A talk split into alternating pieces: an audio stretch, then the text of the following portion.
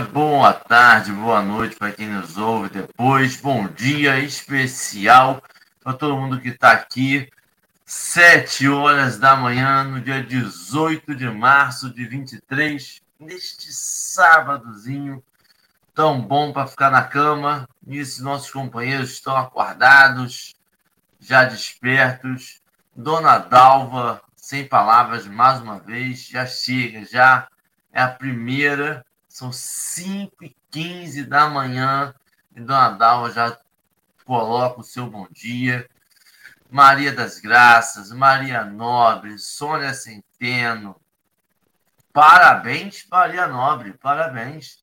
Hoje temos bolo na casa de Maria Nobre, muitas felicidades.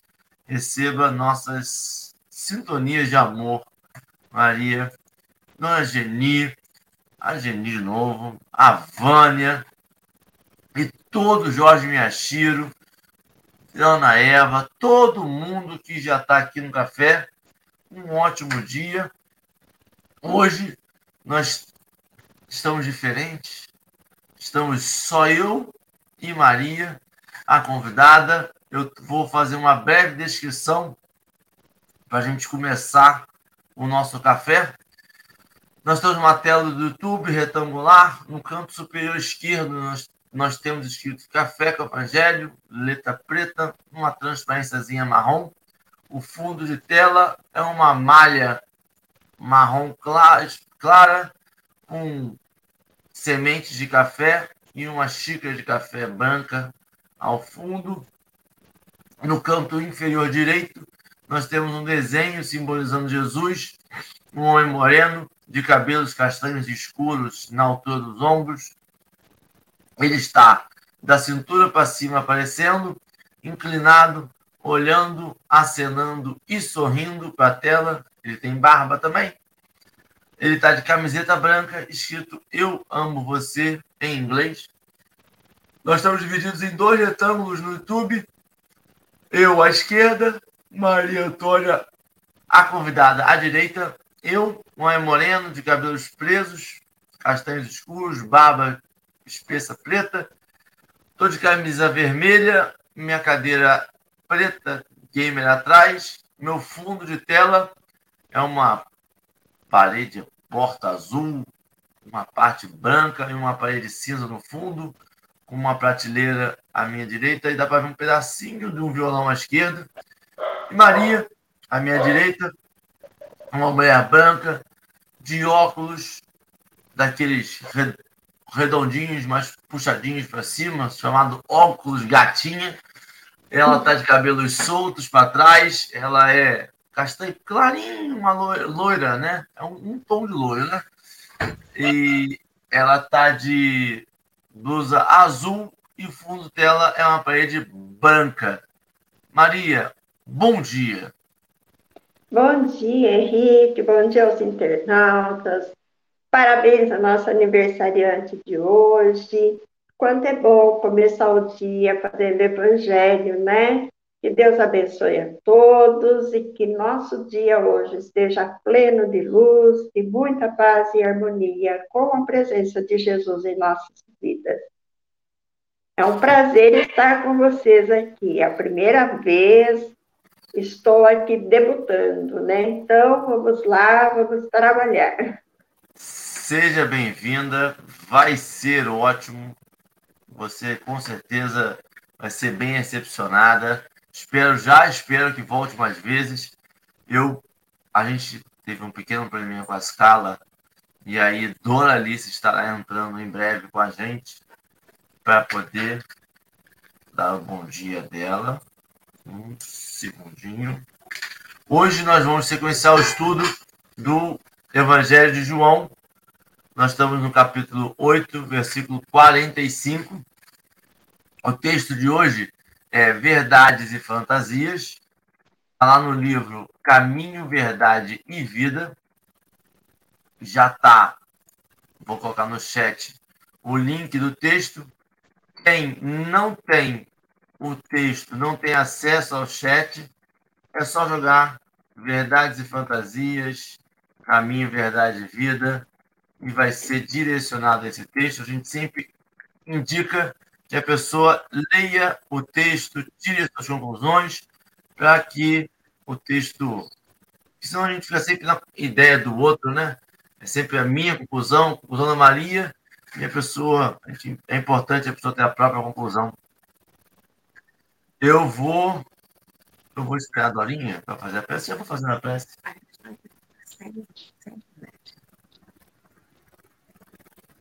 É. Problemas de conexão. Estamos com problemas de conexão. Desliga, liga ali. Vamos lá. É, estamos com problemas de conexão. Eu vou fazer a prece. Vamos fazer uma prece. Vamos fazer uma prece para começar. E daí a gente, quando a Dorinha conseguir entrar, ela entra. Quem se sentir confortável, quem puder nesse momento, quem conseguir, quem se sentir necessário, a gente elevar nossos pensamentos para essa conexão com a espiritualidade maior, com Deus, pedido para que a gente possa ter um ótimo café, que as energias possam se acalmar, que a gente possa desenvolver o nosso melhor papel no dia de hoje, que a gente consiga aprender as lições, que em algum momento, se a gente se perder no caminho, a gente retorne para esse caminho de amor, de caridade, de fraternidade. O texto de hoje possa seguir como um roteiro, abrindo coisas para elucidar nossas dúvidas, um caminhar mais sereno, mais amoroso, mais pacífico nessa terra. Muito obrigado, Deus, pela oportunidade de estar aqui hoje, estudando entre amigos. Que assim seja, graças a Deus. É... Maria, eu vou botar o texto na tela, a gente já viu. Maria vai ler o texto. Durante a leitura, a configuração vai ser alterada. Vai ficar uma tela preta com letras brancas. Eu, Maria, à esquerda, empilhados Maria, pode ir no seu ritmo. Então, vamos lá. É, iniciando, então, a leitura, que por sinal muito interessante, né? Então, vamos lá. Mas porque vos digo a verdade, não me credes, disse Jesus. Está em João, no seu capítulo 8, versículos 45. O mundo sempre distingue ruidosamente os expositores de fantasias. É comum observar-se que em, em quase to, em toda parte a vitória dos homens palavrosos que prometem milagres e, mar, e maravilhas. Esses merecem das criaturas grande crédito. Basta encobrirem a enfermidade, a fraqueza, a ignorância, ou o defeito dos homens para receberem acatamento. Não acontece o mesmo aos cultivadores da verdade, por mais simples que esta seja, através de todos os tempos. Para esses últimos, a sociedade reservou a fogueira, o veneno, a cruz, a punição intocável. Tentando fugir à angustiosa situação espiritual que lhe é própria, inventou o homem a buena dicha, impondo, contudo, aos adivinhadores o disfarce dourado das realidades negras e duras. O charlatão mais hábil na fabricação das mentiras brilhantes será o senhor da clientela mais numerosa e luzida.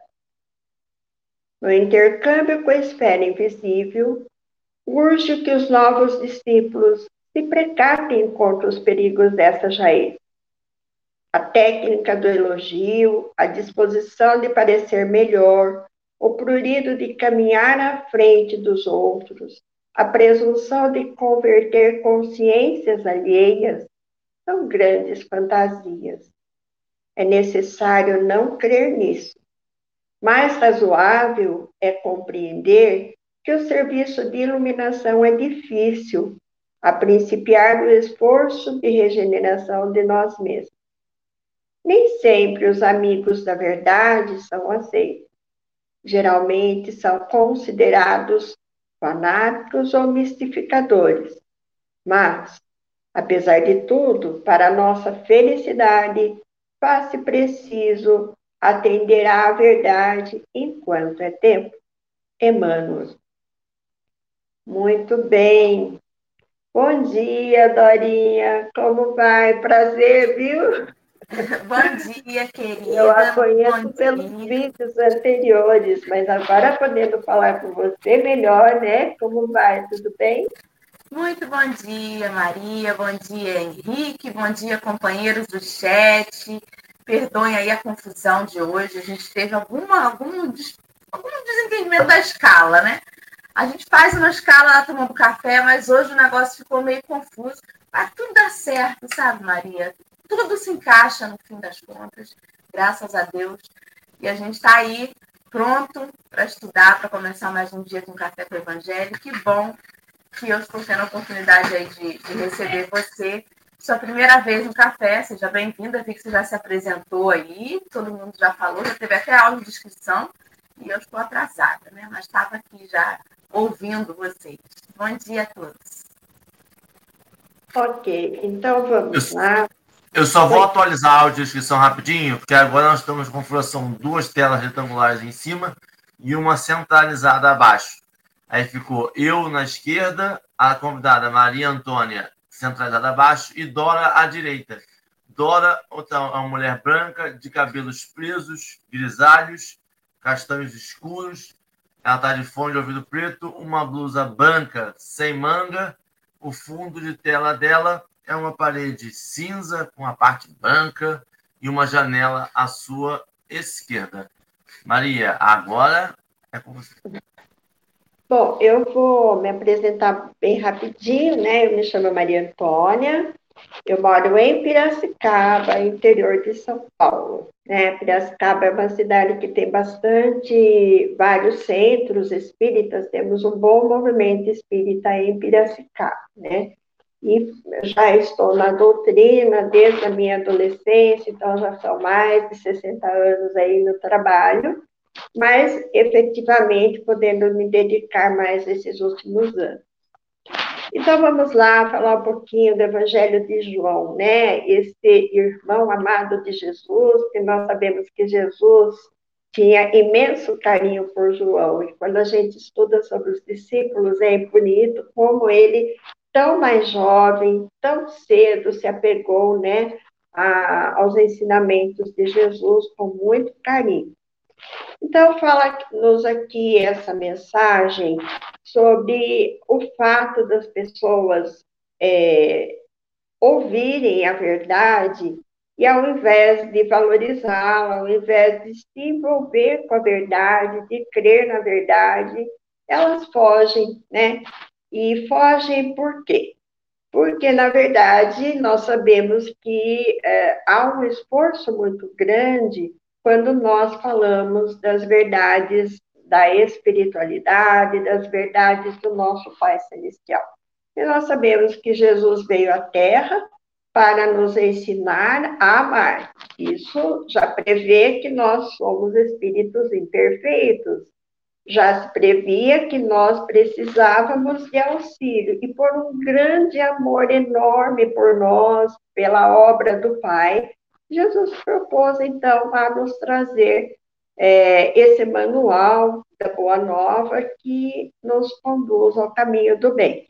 Então, inicialmente, o Emmanuel, ele faz esse comentário, né, sobre a, o entusiasmo que as pessoas têm diante das possibilidades de promessas que não são verdade, né?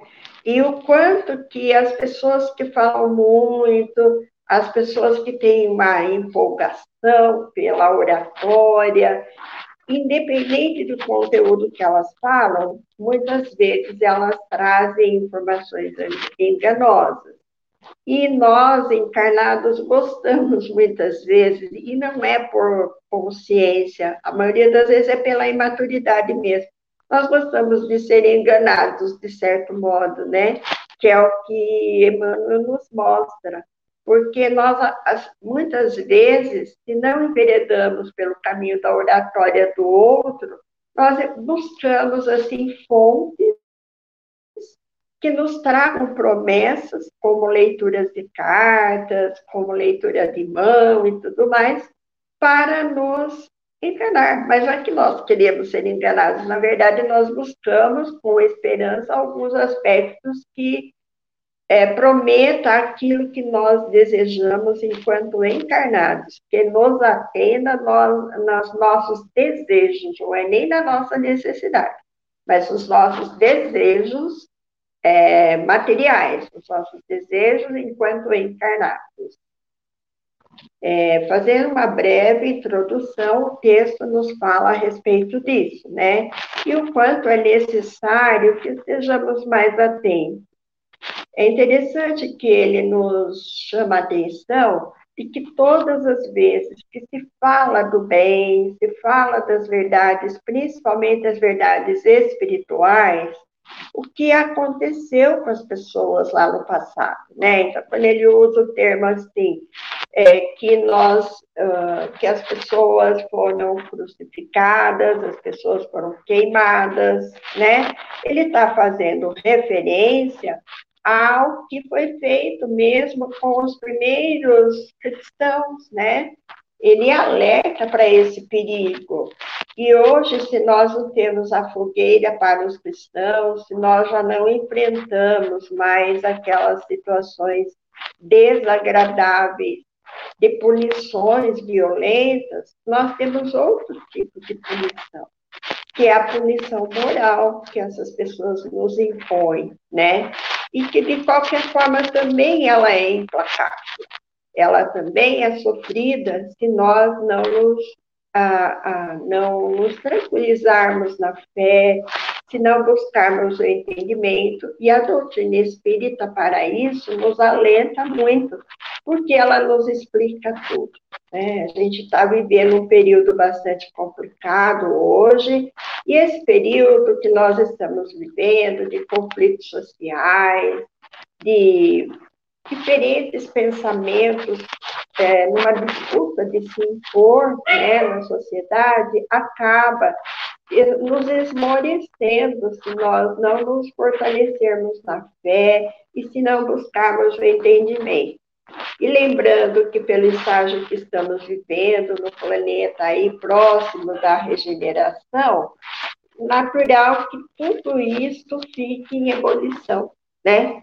É, é natural que passemos por esse estágio para que seja separado o joio do trigo. E nós precisamos nos esforçar para sermos a semente do trigo, aliás, sermos a colheita do trigo. Porque senão nós estaremos fadados a ir para outros espaços menos a terra mesmo, né? Mas, Dorinha, quer falar alguma coisa? É, olha só que coisa, né? Eu ouvindo você, Maria, e meditando sobre esse texto, eu fico pensando o quanto que nós, enquanto coletivo, somos ainda movidos pelos nossos interesses pessoais. E dentro desses interesses pessoais, interesses materiais são muito gritantes. Eu fiquei imaginando um comercial de bebida alcoólica, porque o álcool é uma droga legalizada, né? Permitido. Se alguém quiser ir ali na esquina e pedir uma cervejinha, às sete e meia da manhã, eu te garanto, Maria, que aqui em Rio das Ostras tem um boteco com alguém tomando cerveja. Agora, enquanto a gente está tomando, está aqui tomando um café com o Evangelho, tem alguém tomando álcool ali, à luz do dia, abertamente, e não é crime, não. Mas na, no comercial, o comercial dessa bebida, quando a gente assiste, é sempre o quê? Um dia de sol, pessoas felizes, né? Compartilhando os momentos alegres, brindando, aquela coisa bonita de se ver. Se o sujeito resolve fazer um comercial contando o fim da festa, depois de todas aquelas pessoas tomarem aqueles entorpecentes, né? a briga, a confusão, uma mulher passando mal porque bebeu demais. Se fosse esse o comercial, ia incomodar. Ninguém ia querer, nem as pessoas que utilizam iam querer assistir. Eu não estou fazendo nenhuma apologia à caretice, ah, adora, adora careta, não, fala que não pode beber. Não, gente, né? Todo mundo aqui faz o que acha que deve. Eu, eu também não sou hipócrita, né? né? Dependendo do dia, dependendo do vinho, dependendo da situação, a gente toma alguma coisinha. Não estou falando para ninguém fazer, mas eu estou dizendo assim: a verdade é que a gente ainda faz iludido pelo comercial bonitinho. A gente sabe até das consequências, Maria e companheiros, mas a gente não quer que ninguém aponte isso para gente. A gente quer alguém, inclusive, que incentive a gente a continuar fazendo besteira. É, porque quando a gente tem uma, uma escolha para fazer, por exemplo, né? Ai, eu estou na escola, não sei se estudo antes a matéria ou se vou para a praia com a galera. Aí eu procuro um amigo para perguntar: o que você acha, Fulano? Aí o Fulano vai e fala assim: não, eu, se fosse você, ficava em casa, estudava, a matéria tem muito conteúdo, a prova é semana que vem, mas passa rápido os dias. Você tem a oportunidade de ir à praia outros momentos. Aí você fala assim: esse conselho eu não queria ouvir, não. Não era isso que eu queria ouvir. Eu queria alguém que me, que, que me desse força para fazer o que eu quero. Aí você vai e procura outro. Aí você chega no outro. Ah, menina, você, você é esperto. Isso aí na véspera você pega. Vamos para a praia. Aí você, opa, era isso aí que eu queria ouvir. Por quê? Porque se der ruim, se não der bom, eu vou dizer assim, fulano me deu esse conselho, tá vendo? Eu fui seguir fulano, me dei mal. Porque é bom a gente ter alguém depois vai botar a culpa, né? A gente até sabe o que está fazendo, mas é tão melhor quando a gente tem. Não, Maria me influenciou. Conversei com ela e ela me influenciou. Mas se Maria me dissesse para não fazer, eu não ia nem levar em consideração, porque não era isso que eu queria. E tem gente que é determinado. Não importa o que você diga, vai fazer o que quer. Não tem jeito. Por isso que não vale a pena discutir, por exemplo, política. Porque você pode dar todos os argumentos do mundo. O sujeito só vai olhar o viés que quer. Não adianta. E você sabe que o meu maior desafio ultimamente tem sido aceitar que as pessoas são o que são. Não tem jeito. Eu sou o que sou, mas pretendo mudar. E a única coisa que eu tenho controle de mudar é sobre mim mesma. Eu não tenho controle de mudar os outros. Os outros são, hoje, o que são. Tomara que cada um procure seu caminho de evolução e de melhora, mas hoje são o que são. A gente às vezes se incomoda até de achar que está com a verdade, né? Lê um texto desse e fala assim: olha aí, esse sou eu, que vou para a cruz, que sou incompreendido, que se fosse outros tempos, eu estava na fogueira. A gente sempre acha que a gente é o bonzinho, que está sendo incompreendido. Às vezes não é. Que papel que eu estou sendo? Será que eu também não sou aquele que tem uma fala bonita, que atrai as pessoas? A Renata botou no chat aí que a gente está hoje em dia, ainda hoje em dia, atrás do canto da sereia. Será que a gente não é a sereia que está aí enfeitiçando as pessoas no caminho? Não sei. Né? É um, é um texto que é para a gente olhar e se analisar, porque a análise é individual, de todos os ângulos. Serei eu a sereia encantadora ou serei eu o discípulo do Cristo? Se sou o discípulo do Cristo, eu não tenho que me preocupar com a incompreensão.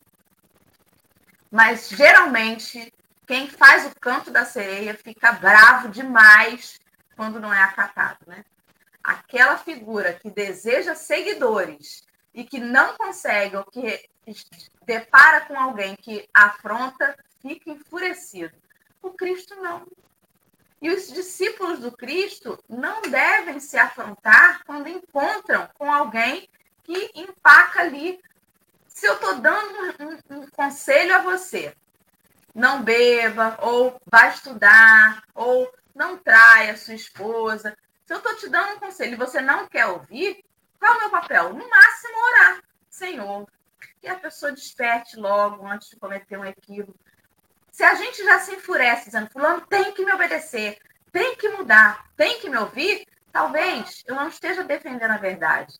Talvez eu esteja somente querendo impor a minha vontade. E tem diferença, né? Você pode até estar certo, e aí, para ser pai e mãe, é que é o desafio nisso. Porque muitas vezes a gente precisa deixar o filho quebrar a cara. Você está vendo que vai quebrar a cara. Meu Deus, ele vai quebrar a cara, ele não me escuta. Tem que deixar. Porque amor também é deixar o outro aprender por si. Uma hora eu não vou estar aqui. E aí? Eu vou ficar louco, vou virar um obsessor no plano espiritual, porque ele não escuta, não me escuta em sonho, não escuta eu tentando entrar na mente dele.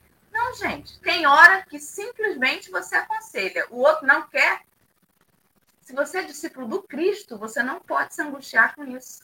Você vai para a fogueira, você vai para a cruz, o outro não vai te entender. Talvez leve anos e séculos para te perdoar, para entender que aquilo ali era verdade. E você tem que estar em paz. Se você não está em paz, é só uma questão de orgulho, de querer impor sua vontade mesmo. Sei lá, acho que eu viajei, hein? Oi, Apóstolos Henrique, conversa aí com a gente. É, eu, o texto divide em, em duas partes, né?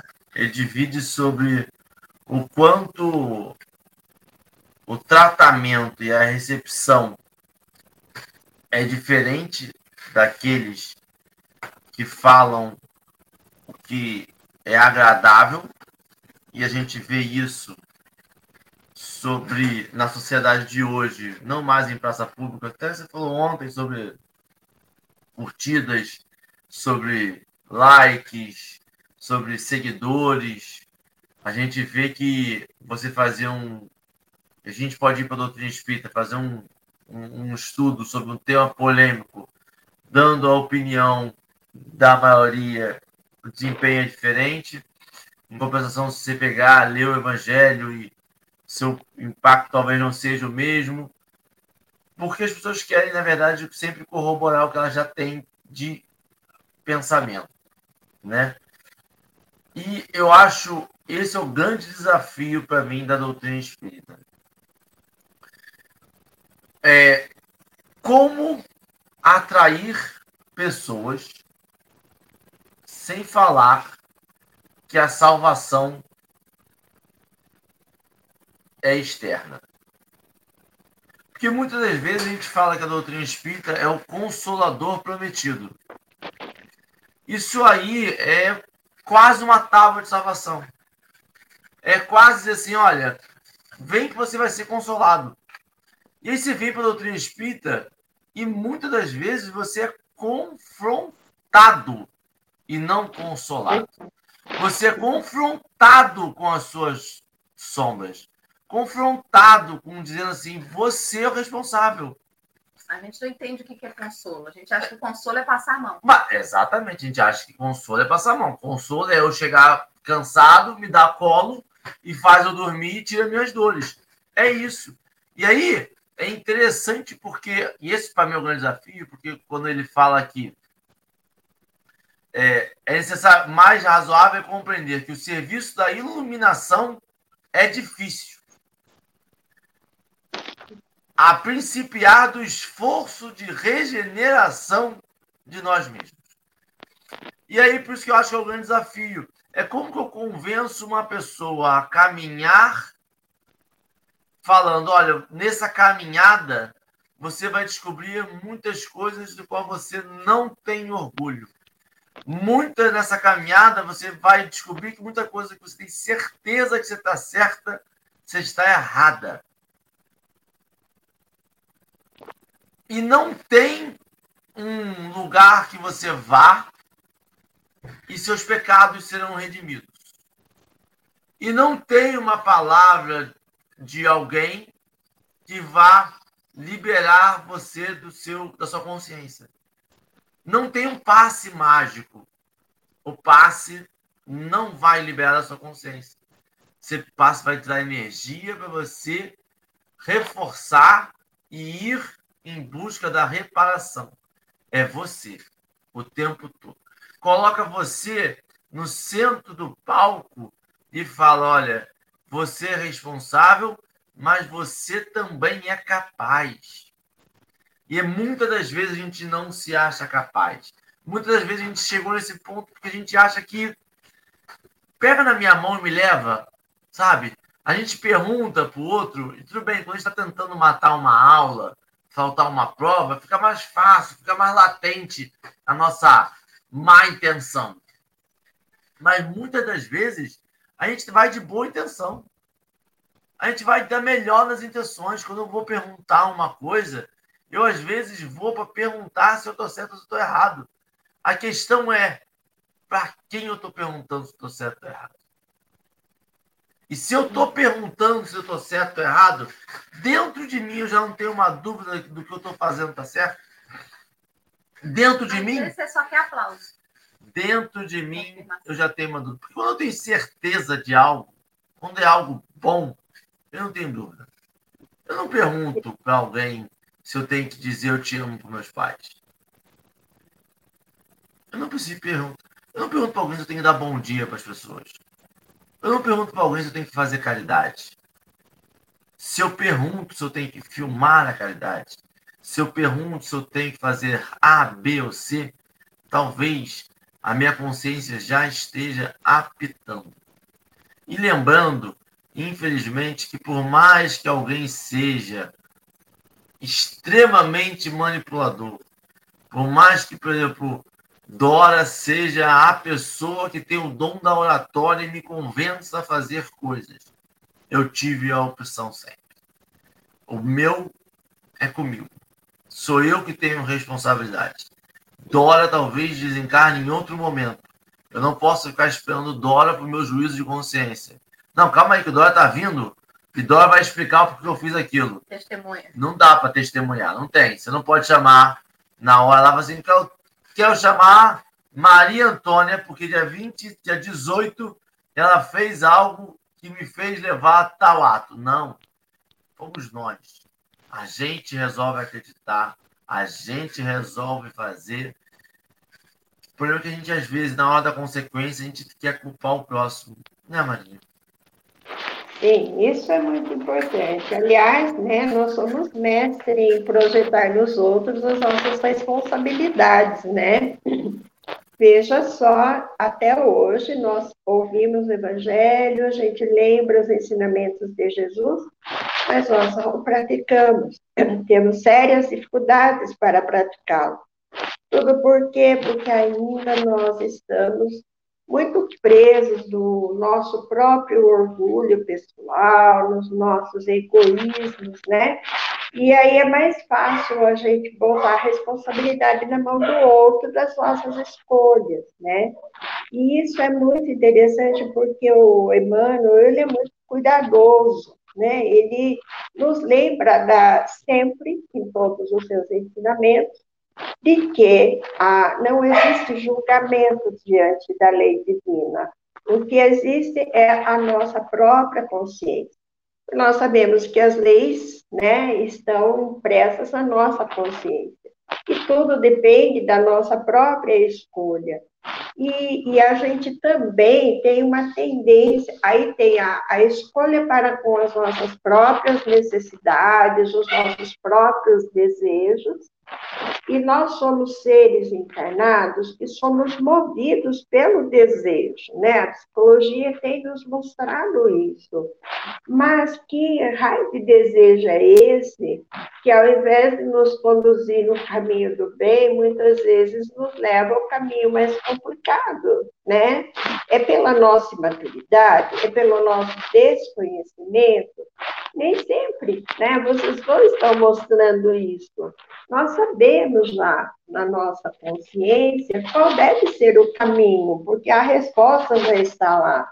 Não, mas o desejo, o prazer, né, a satisfação imediata é o que é importante. Então, o seu exemplo, por exemplo, Dora, de que, ah, então é melhor, eu quero ir para a praia, vou curtir o sol, às vezes está estudando, é seja um prazer imediato, né? Vai me dar alegria, vai me dar satisfação agora. Só que eu não tenho essa reflexão de quais serão as consequências posteriores, né? Será que de fato eu vou ter sucesso na prova? Será que eu vou passar no vestibular? Dizer, sacrificar o desejo imediato é um problema sério no ser humano né? Por isso que nós estamos sempre engajados em situações complexas aqui no nosso dia a dia. Acabamos nos engajando em conflitos. Por quê? Porque o pensamento do outro é diferente do nosso. E nos engajamos em críticas, né? A gente ouve tanto falar que nós não devemos fazer críticas, mas a primeira coisa que nós fazemos é o julgamento. E esse julgamento que nós fazemos da vida das pessoas, principalmente das pessoas geram graves problemas de relacionamento, né? E aí a gente acha que o problema é do outro, não é nosso. Porque nós queremos que o outro faça do jeito que nós achamos que é o certo. Mas quem disse que é o certo? Né? É o que agora a Dora acabou de dizer. Por que o outro não pode passar pela experiência de aprendizado? E por que nós temos a certeza que nós estamos certos? Né? Então, é bastante interessante, porque Jesus ele fazia muito bem essa leitura desse nosso, dessa nossa postura, né, de maturidade, de julgamento precoce, de atirar sempre a primeira pedra, né, como ele fez lá na passagem da mulher adúltera, né, dizer, quem sou eu? Eu não vou julgá-la, né? E assim nós pensamos dessa maneira. E ele nos ensinou a agir de forma diferente. Nós precisamos jogar a primeira pedra. Daí, quando sofremos as consequências, ainda achamos que a responsabilidade é do outro, que foi vítima nossa. Ainda botamos a responsabilidade no outro. Então, é complicada a convivência humana na Terra, né? Mas, para isso é que Jesus deixou esse manual, que é o, o Evangelho, para que a gente estude. O problema é que, na prática, nós estamos ainda muito distanciados, nós nos deixamos levar pelas promessas do mundo, pelas promessas dos grandes, dos que fazem promessas mesmo mirabolantes, né? Por quê? Porque enquanto nós estamos atribuindo a verdade a essas situações, nós nos imiscuímos da nossa responsabilidade com a própria vida, né? E é interessante porque quando você começou a descrever, Dora, a situação é, sobre a propaganda, e é interessante quanto que a mídia se prepara para que isso aconteça, né? Há um esforço muito grande aí, usando os conhecimentos da psicologia de maneira bastante é, negativa, que é descobrir as fraquezas do ser humano e utilizar essas fraquezas para poder atingir os próprios objetivos comerciais, os próprios objetivos do convencimento, né, do outro. E nós caímos nessa armadilha com maior ingenuidade, né? Mas por que nós somos ingênuos? Na prática, não somos, porque nós temos em nós essa lei natural escrita da causa e efeito. Mas nós não refletimos os efeitos, nós não refletimos os resultados das nossas escolhas. E a gente acaba enveredando sempre por, pelo prazer imediato. Eu acho que esse é um grande problema do ser humano aqui, enquanto está na Terra é buscar o prazer sempre imediato, é não ter paciência com os resultados futuros que nós sabemos que são melhores, né? Que é o caminho do bem, caminho do amor. Mas para chegar lá, né, nesse caminho do bem e do amor, nós temos que desenvolver a paciência, a tolerância, né? E aguardarmos o ritmo de cada um. Não, nós queremos de imediato soluções que estão compatíveis com os nossos desejos, com, com o nosso ponto de vista, como vocês bem pontuaram, né? E aí, como o Henrique apontou, nós acabamos projetando a responsabilidade no outro, né? E isso complica a nossa existência terrena. E aí, ao invés de progredirmos, nós estagnamos que o bom da doutrina espírita é isso, né? Nós descobrirmos que nós estagnamos, que nós não voltamos para trás. Mas também estagnar não é uma boa solução, né? Porque tudo continua em movimento, tudo continua progredindo. Na obra de Deus, tudo é progresso contínuo. Se a nossa escolha for estagnar, nós vamos deixando o trem passar e nós ficamos na estação à espera do novo trem, que nem sempre chega na hora que queremos, né? Isso é importante para nossas escolhas na vida. Maria, ouvindo você falar, de novo, aí a gente é tão bom, né, a gente conversar sobre o tema, que às vezes você dá leitura, não, não se atenta a coisas que o outro vai, com uma palavra, te dar um start no, no, no pensamento, né? Você falando aí sobre o caminho do amor. E lá no final do texto, Emmanuel vem dizer que apesar de tudo, né, os amigos da verdade, eles nem sempre são aceitos, mas apesar de tudo, para nossa felicidade, faz-se preciso atender à verdade enquanto é tempo. O caminho do amor não tem outro lugar que não seja o da verdade enquanto é tempo. E isso me faz pensar o quanto a gente confunde, porque a gente não faz ideia ainda do que seja o amor. E às vezes, aquele companheiro que passa pano nos nossos equívocos, a gente acha que ele é o amigo que nos ama. E o companheiro que nos aponta o caminho da verdade, que nos alerta acerca dos nossos tropeços, a gente acha que esse não é nosso amigo. Esse não nos ama. Como que a gente não entende? A gente acha que o amor está condicionado a fazer a vontade do outro. E é por isso que as pessoas inseguras emocionalmente, para se sentirem amadas, elas ficam o tempo todo tentando só agradar né, fazer o que o outro quer e espera que faça. Passando por cima, às vezes, dos próprios desejos, da própria vontade e até das leis divinas. Você veja bem, é, até fiquei aqui né, pensando, minha cabeça dando várias voltas. Esses dias eu estava ouvindo um estudo, já falei dele várias vezes aqui, a Daniela Matiasi, nossa amiga do Fundão, já começou a assistir também, que é o Mildinho, do canal Mildinho Uberaba, que é um estudo minucioso das escrituras, realizado por Luísa Elias, em Uberaba. E esse estudo já tem muitos anos, anota aí, Maria, Mildinho Uberaba. Vai procurar lá o canal dele, que é maravilhoso. E aí, esse, esse estudo já tem muitos anos, eu nunca consigo acompanhar ele, onde ele está, porque eu escuto duas, três vezes a mesma lição. Enfim, essa semana eu trabalhando né, com fonezinho de ouvido, ouvindo uma lição, que eu não me recordo qual era a passagem, mas ele falava sobre o amor, ele para ser amor mesmo, ele tem que estar coerente com a lei de justiça, amor e caridade, com as leis de Deus. Se não estiver, não é amor, é qualquer outra coisa.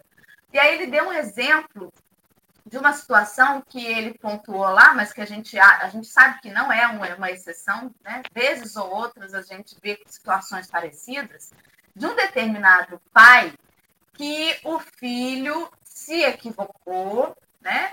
e cometeu um delito. O pai soube do delito e o que, que o pai fez? Ajudou a cobertar. A cobertar o erro para que o filho não fosse punido pela sociedade. E aí a, a desculpa desse pai foi: eu fiz isso por amor. Não fez. Não fez por amor. Se duvidar, fez por egoísmo e por orgulho. Porque pensou o quê? Se meu filho é descoberto, o que, que vai ser da minha reputação? O que, que vão pensar da criação que eu dei para ele? Então, às vezes, a gente confunde o amor com egoísmo e não percebe. Se você está fazendo algo que não está indo contra, que está indo, aliás, que está indo contra a verdade, e você julga, joga a desculpa do amor, presta atenção, não pode ser amor se está indo contra as leis de Deus, da tua própria consciência. Por mais que você ache que ame o outro, amar o outro é deixá-lo fazer o que ele precisa fazer para aprender, mas também permitir que ele assuma as consequências do que fizer. O amor é isso, porque senão Deus não não faria o que faz conosco. Deus, a gente errou, ele fingia que a gente não tinha errado. Não, ele permite que a gente perceba. Porque se enquanto eu não perceber o meu tropeço, eu não vou reconstruir o meu caminho. Se ficar sempre alguém limpando a sujeira que eu faço, eu nunca vou me dar conta de que eu preciso manter limpo. Isso não é amor. E como que a gente às vezes se agarra a criaturas que falam o que a gente quer ouvir, porque acham essa pessoa me ama? Não. Às vezes a pessoa só te bajula, porque ela tem algum interesse que você continue ali perto dela. No momento em que não for mais interessante, você vai ser descartado. Relações são assim. Relações rasas são assim. De amizade, conjugais. No momento em que você não é mais interessante para o outro, ele te descarta sem menor, menor argumento. Isso não é amor, gente. E a gente é tão carente de amor, tão carente, que a gente se submete a situações completamente vergonhosas. Assim, sabe? Situações, meu Deus. Você olha para trás e parece aquela, aquela foto da década de 90, que você olhava aquela roupa e falava assim: Meu Deus, eu não acredito que eu vestia esse vestido naquela época. Tem relações que você olha para trás e fala assim: Meu Deus do céu, por que eu não enxergava isso? Que estava tão ridículo. E é exatamente assim. E já ficam as minhas considerações finais para esse para essa manhã. Já falei até demais, né? E é isso. Henrique. Ah, não, só mais uma coisa que eu lembrei da fala do Henrique. Olha, eu já me empolgando. Isso é porque eu não estava nem nem programada para a escala de hoje. Quando o Henrique falou sobre a doutrina espírita, no primeiro momento não ser consoladora, porque ela causa um, um confronto na gente, eu acho que aí está a bem-aventurança, uma das bem-aventuranças do Sermão do Monte, bem-aventurados os aflitos. A verdade nos causa aflição. A proposta de Jesus nos constrange. E isso é uma aflição é para ser uma aflição. Eu botar a cabeça na travesseira à noite e perceber que eu me equivoquei, isso é uma aflição. Mas bem-aventurados aqueles que percebem esta aflição, porque aí sim serão consolados. O consolo não vem antes desse confronto. E ela é consoladora porque através do confronto você tem a consolação, né? Quando passa por aquela dificuldade e vence. Henrique, suas considerações finais, por favor. Agradecer muito ao estudo de hoje, agradecer demais ao café, a oportunidade de estar aqui. É, espero que não tenha sido mal interpretado em nada, não. talvez tenha falado besteira. É, a questão para mim é que aí a gente, eu penso assim, então a gente faz essa coisa toda do, do aceitar o agora, do querer o agora, e essa propaganda funciona porque funciona. Ela é feita porque funciona. E ela funciona porque a gente escolhe sempre o, o imediatismo, porque a gente escolhe sempre. Talvez porque a gente não tem uma fé, ou talvez a gente não tenha uma visão tão clara do do que eu quero. Às vezes eu penso assim, ó, se, eu, se eu conseguir idealizar que o meu corpo é um carro alugado para eu fazer uma viagem. E aí eu alugo um carro para sair daqui e estou no Rio de Janeiro para ir até a Bahia. Se eu alugo um carro para ir até a Bahia, o que eu quero é chegar na Bahia. E aí, só que o carro é muito confortável. Ele tem tela ele tem banco que aquece, ele tem banco que abaixa, ele tem banco que sobe. E aí o que eu faço? Em vez de ir na Bahia, eu demoro 10 anos para chegar na Bahia, porque eu me diverti tanto com o carro, mas o carro era tão melhor do que eu tinha. E, era, e ele tinha, ele aquecia o banco, ele descia. E às vezes eu me penso assim, meu corpo é tão legal, eu gosto tanto do meu corpo, que eu tenho que ir até a Bahia, eu tenho que ir até a perfeição, eu tenho que melhorar no meu ser. Mas olha, o meu corpo, se eu, se eu dormir, ele acorda regenerado. Se eu me machucar, ele se cura sozinho. Ele, ele, o gosto é tão bom da comida. Eu tenho prazer na, na vida carnal. Eu tenho prazer na cerveja. Eu tenho prazer na, na droga. Eu tenho. E eu esqueço do para onde eu tenho que ir. Para onde a gente tem que ir? A gente tem que ir para a lei de amor e caridade. A gente tem que ser perfeito. Um momento a gente vai ser. A gente pode ficar uma hora, mas uma, uma hora, um ano, dez anos, uma vida, uma encarnação, várias encarnações. Em algum momento a gente vai ter que devolver o veículo, porque ele não é nosso.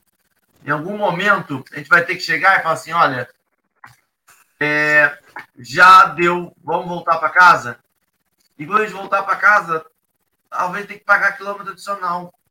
Talvez fale assim, nossa, agora vou ter que ficar aí, ó, parcelar em 10 vezes. Tudo bem, a gente paga e continua a viagem. Muito obrigado, Maria. Volte mais vezes. Foi um prazer. Suas considerações finais, por favor, querida. Olha, esse tema é bastante palpitante, vale a pena a gente refletir, e é como vocês disseram, é para nós, não é para o outro, né? É, Trata-se dessa reflexão para que possamos olhar o quanto que nós estamos querendo ser tão imediatista na vida, buscando a satisfação imediata dos desejos e, de, e protelando, né, a, a viagem, como o Henrique bem citou, protelando o, a chegada na Bahia. E protelar essa chegada por conta de buscar a satisfação imediata, muitas vezes podemos nos perder. E, de fato, vai ter que retomar essa viagem parcelada também, né? Pela misericórdia divina. Ainda bem que o Pai é misericordioso e a gente tem a oportunidade de voltar. Só que se nós voltarmos, muitas vezes a volta vai ser mais penosa, né? Porque nem sempre nós vamos ter as mesmas condições que temos hoje. Até porque, com consciência, a gente vai mais rápido, aproveita melhor a viagem do que sem ar. Então, eu quero agradecer essa oportunidade, esse café gostoso. Hoje nós saboreamos um café super gostoso com esse tema de Emmanuel. Deus os abençoe a todos, que nosso dia seja de pleno de paz e de harmonia. E muito obrigada, Henrique, muito obrigada, Dora, como é bom conhecer tudo. Eu que agradeço. Deus os abençoe. Maria, se você puder fazer uma pecinha para a gente poder encaminhar o dia. Verdade, eu me, me esqueci. Eu vou é, fazer uma leitura rapidinho, porque é curto, de uma prece de agradecimento da, da Maria Dolores, a quem eu admiro muito. Diz ela na prece de gratidão: Senhor Jesus, pela bênção da tua doutrina santa, que nos apoia e levanta para o reino de amor, pela paz que nos ofertas, pela esperança divina que nos conforta e ilumina. Bendito seja, Senhor, pela carícia do lar, doce templo de carinho que nos concedes por ninho, céu na terra, campo em flor, pelo aconchego suave da afeição que nos aquece, pelo, da afeição que nos aquece, pelo consolo da prece, bendito seja, Senhor, pelo tesouro sublime de graça da natureza, pela serena beleza do mar, do jardim da cor, pela fonte que entretece poemas de melodia, pelo pão de cada dia, bendito sejas, Senhor em tudo que nos reserves à luz de cada momento, o nosso agradecimento por tudo, seja o que for. Vivemos, Jesus querido, na alegria de encontrar-te, cantando por toda parte. Bendito seja, Senhor. Assim seja. E assim vai ser. Meu povo, um ótimo sábado para cada um e um ótimo dia para cada um que está escutando depois disso. Que nós tenhamos um, bom encaminhamento de nossas vidas, né? Maria, volte mais vezes. Muito obrigado pela presença, pela troca do chat. Dora, muito obrigado. Sempre um prazer estar em sua companhia. Até amanhã, porque amanhã, às sete horas da manhã, tem mais café com a Evangelho. Tchau, tchau, tchau. Tchau.